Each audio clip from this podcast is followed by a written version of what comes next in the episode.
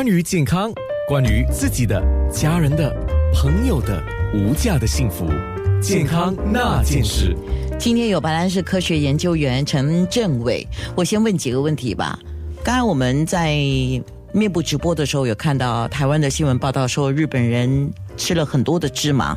那么，当他的画面展示的是黑芝麻，那可是，在面部直播的时候，你带来的是白芝麻。黑白芝麻对我们的肝脏的保护是一样的，还是还是有不同呢？所以其实呃，如果你想说肝脏保护是芝麻素。它是起这个作用的东西，但是在黑跟白芝麻其实是不同的品种。那呃，除非你需要真正的去了解到你吃的芝麻，不管是黑还是白，它是哪一种品种，然后里面到底存有多少的芝麻素，这样才能做一个正确的比对。哦，对，而且不管你是吃黑的还是吃白的，它还是有品质上的不同。没错，就是单单本身黑的，或者单单本身是白的，它本身的这个品质都有不同啊。没错，嗯，好，那。刚才我们就看到你一大碗的白芝麻，那么最后才萃取到那么一点点的芝麻素嘛，对不对？然后那个这么大碗的白芝麻，是因为芝麻本身有一个比较硬的我壳嘛，对吗？没错。那我就想问呢，这个吃那么多芝麻。会便秘嘛？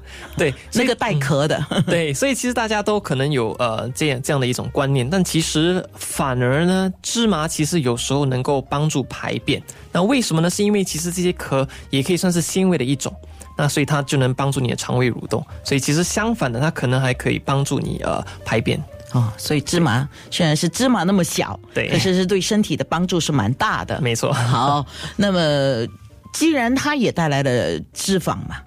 没错，这样会发胖嘛？因为它有热量。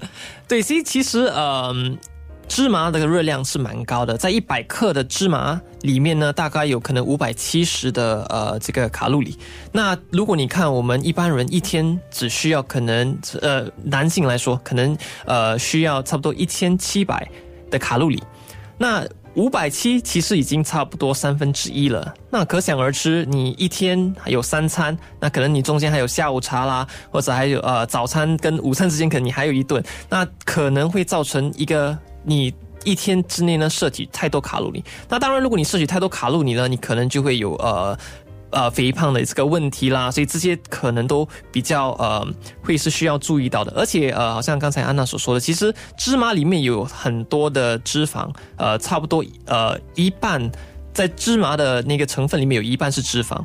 所以吃多了，其实对身体也不一定是有益的。所以有人说，哦，如果芝麻对我们身体这么好，我们大量的吃芝麻，这个也不行呀，这个也不行，没错。如果你只是要里面的芝麻素的话，你就要吃它的萃取物。没错，因为它是对我们身体有呃帮助的那个成分。是。那么脂肪肝的患者，当然在摄取脂肪的时候也是要注意，除了酒精之外，对吗？没错，没错。那么刚刚就有听众在问，那么如果吃很喜欢吃牛油 butter 呃，那对于那个脂肪肝是不是会带带来一定的？一个相关的关系跟影响呢？对，所以直接的影响当然是没有了。但是好像我刚才早前有说到，其实脂肪肝虽然它的因素还不是很明确，但是可以知道的是，呃，患有脂肪肝的人通常都会是呃高胆固醇啦，或者是高血压，或者是有糖尿病。所以如果你长期吃非常有呃高脂肪的食物，这可能就会造成你有肥胖的问题，可能你会有高胆固醇啦，身体里面有很多高脂肪，那这就会造成提高你。可能患上非酒精性脂肪肝的这个风险。嗯，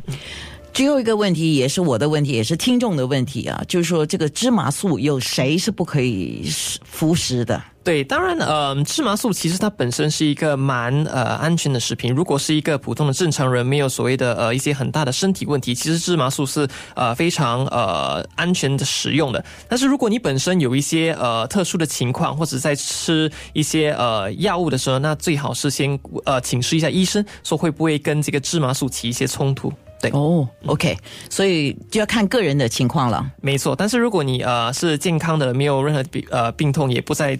呃，暂时没有在吃任何的药物。其实芝麻素是非常安全的。谢谢郑伟，谢谢安娜，谢谢听众。健康那件事。